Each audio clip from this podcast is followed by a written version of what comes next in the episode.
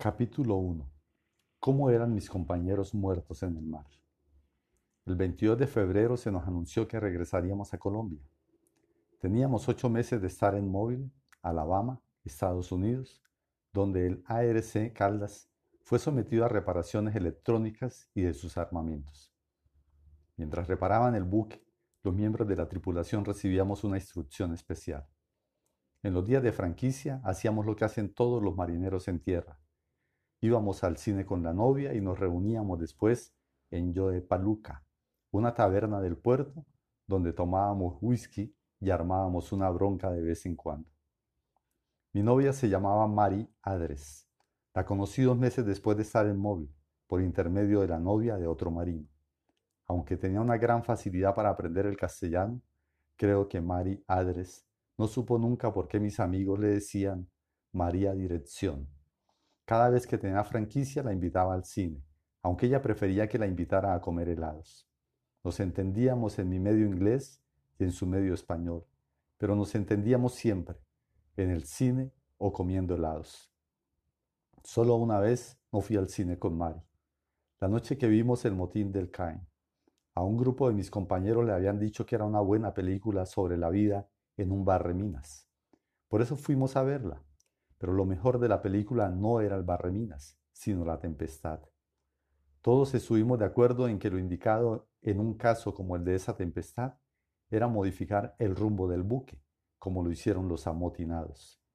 Pero ni yo ni ninguno de mis compañeros había estado nunca en una tempestad como aquella, de manera que nada en la película nos impresionó tanto como la tempestad.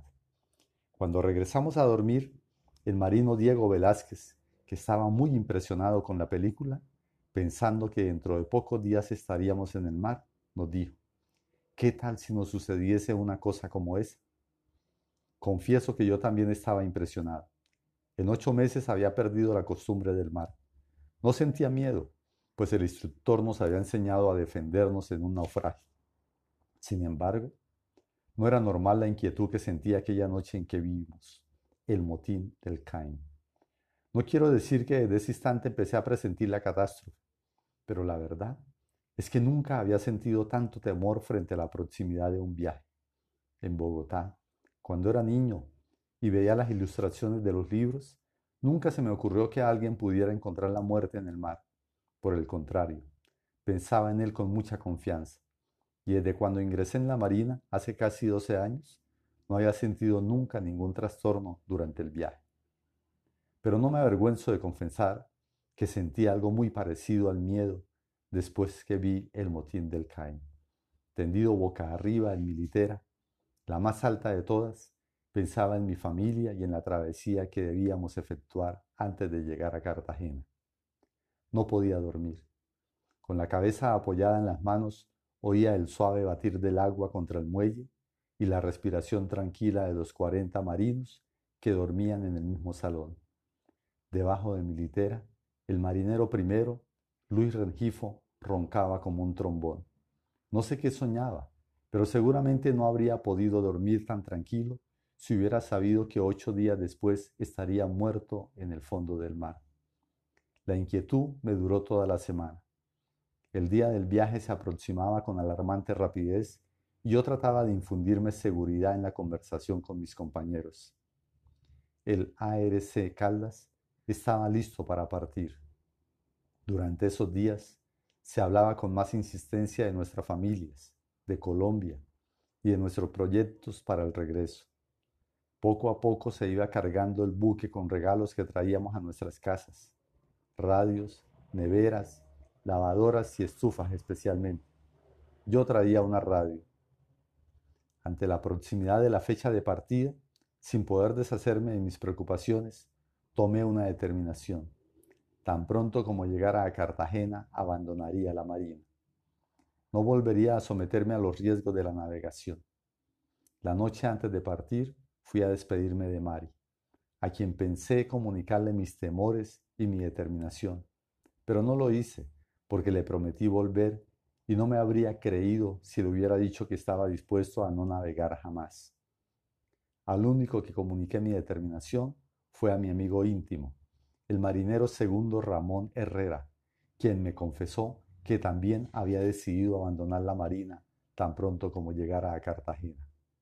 Compartiendo nuestros temores, Ramón Herrera y yo nos fuimos con el marinero Diego Velázquez a tomarnos un whisky de despedida en Joy, Paluca. Pensábamos tomarnos un whisky, pero nos tomamos cinco botellas.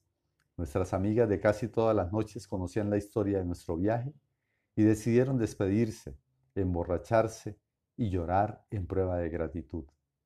El director de la orquesta, un hombre serio, con unos anteojos que no le permitían parecer un músico, tocó en nuestro honor un programa de mambos y tangos, creyendo que era música colombiana. Nuestras amigas lloraron y tomaron whisky de a dólar y medio la botella. Como en esa última semana nos habían pagado tres veces, nosotros resolvimos echar la casa por la ventana. Yo porque estaba preocupado y quería emborracharme. Ramón Herrera porque estaba alegre, como siempre, porque era de Arjona y sabía tocar el tambor y tenía una singular habilidad para imitar a todos los cantantes de moda. Un poco antes de retirarnos, un marinero norteamericano se acercó a la mesa y le pidió permiso a Ramón Herrera para bailar con su pareja, una rubia enorme, que era la que menos bebía y la que más lloraba, sinceramente. El norteamericano pidió permiso en inglés y Ramón Herrera le dio una sacudida, diciendo en español, no entiendo un carajo fue una de las mejores broncas de móvil, con sillas rotas en la cabeza, radiopatrullas y policías. Ramón Herrera, que logró ponerle dos buenos pescozones al norteamericano, regresó, al buque a la una de la madrugada imitando a Daniel Santos. Dijo que era la última vez que se embarcaba y en realidad fue la última.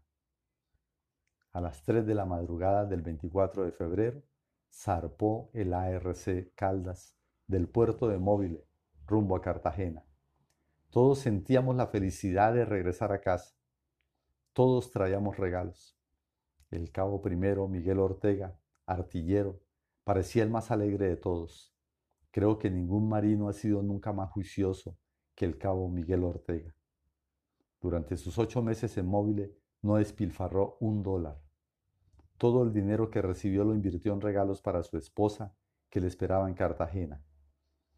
Esa madrugada, cuando nos embarcamos, el cabo Miguel Ortega estaba en el puente, precisamente hablando de su esposa y sus hijos, lo cual no era una casualidad, porque nunca hablaba de otra cosa. Traía una nevera, una lavadora automática y una radio y una estufa. Doce horas después, el cabo Miguel Ortega estaría tumbado en su litera, muriéndose del mareo. Y setenta y dos horas después, estaría muerto en el fondo del mar. Los invitados de la muerte. Cuando un buque zarpa, se da la orden, servicio personal a sus puestos de buque. Cada uno permanece en su puesto hasta cuando la nave sale del puerto. Silencioso en mi puesto, frente a la torre de los torpedos, yo veía perderse en la niebla las luces de móvil, pero no pensaba en Mari, pensaba en el mar. Sabía que al día siguiente estaríamos en el Golfo de México y que por esta época del año es una ruta peligrosa. Hasta el amanecer no vi al teniente de fragata Jaime Martínez Diago, segundo oficial de operaciones, que fue el único oficial muerto en la catástrofe. Era un hombre alto, fornido y silencioso, a quien vi en muy pocas ocasiones. Sabía que era natural del Tolima y una excelente persona. En cambio, esa madrugada vi al suboficial primero, Julio Amador Caraballo, segundo contramaestre, alto y bien plantado, que pasó junto a mí, contempló por un instante las últimas luces de móvil y se dirigió a su puesto. Creo que fue la última vez que lo vi en el buque. Ninguno de los tripulantes del Caldas manifestaba su alegría del regreso más estrepitosamente que el suboficial Elías Sabogal, jefe de maquinistas. Era un lobo de mar, pequeño, de piel curtida, robusto y conversador. Tenía alrededor de 40 años y creo que la mayoría de ellos los pasó conversando. El suboficial Sabogal tenía motivos para estar más contento que nadie. En Cartagena lo esperaban su esposa y sus seis hijos, pero solo conocía cinco. El menor había nacido mientras nos encontrábamos en móvil. Hasta el amanecer, el viaje fue perfectamente tranquilo. En una hora me había acostumbrado nuevamente a la navegación. Las luces de móviles se perdían en la distancia entre la niebla de un día tranquilo y por el oriente se veía el sol, que empezaba a levantarse. Ahora no me sentía inquieto, sino fatigado. No había dormido en toda la noche. Tenía sed y un mal recuerdo del whisky. A las seis de la mañana salimos del puerto. Entonces se dio la orden. Servicio personal, retirarse. Guardia de mar a sus puestos. Tan pronto como oí la orden, me dirigí al dormitorio. Debajo de mi litera, sentado, estaba Luis Rengifo frotándose los ojos para acabar de despertar. ¿Por dónde vamos? me preguntó Luis Rengifo. Le dije que acabábamos de salir del puerto. Luego subí a mi litera y traté de dormir. Luis Rengifo era un marino completo. Había nacido en Chocó, lejos del mar, pero llevaba el mar en la sangre. Cuando el Caldas entró en reparación móvil, Luis Rengifo no formaba parte de su tripulación se encontraba en Washington haciendo un curso de armería. Era serio, estudioso y hablaba el inglés tan correctamente como el castellano. El 15 de marzo se graduó de ingeniero civil en Washington. Allí se casó con una dama dominicana en 1952. Cuando el destructor Caldas fue reparado, Luis Rengifo viajó de Washington y fue incorporado a la tripulación me había dicho pocos días antes de salir de móvil que lo primero que haría al llegar a Colombia sería adelantar las gestiones para trasladar a su esposa a Cartagena. Como tenía tanto tiempo de no viajar, yo estaba seguro de que Luis Rengifo sufriría, de mareos. Esa primera madrugada de nuestro viaje, mientras se vestía, me preguntó, ¿Todavía no te has mareado? Le respondí que no. Rengifo dijo entonces, Dentro de dos o tres horas te veré con la lengua fuera. Así te veré yo a ti, le dije. Y él respondió, el día que yo me maree, ese día se marea el mar. Acostado en mi litera, tratando de conciliar el sueño, yo volví a acordarme de la tempestad. Renacieron mis temores de la noche anterior. Otra vez preocupado, me volví hacia donde Luis Rengifo, que acababa de vestirse, y le dije, ten cuidado, no vaya y sea que la lengua te castigue.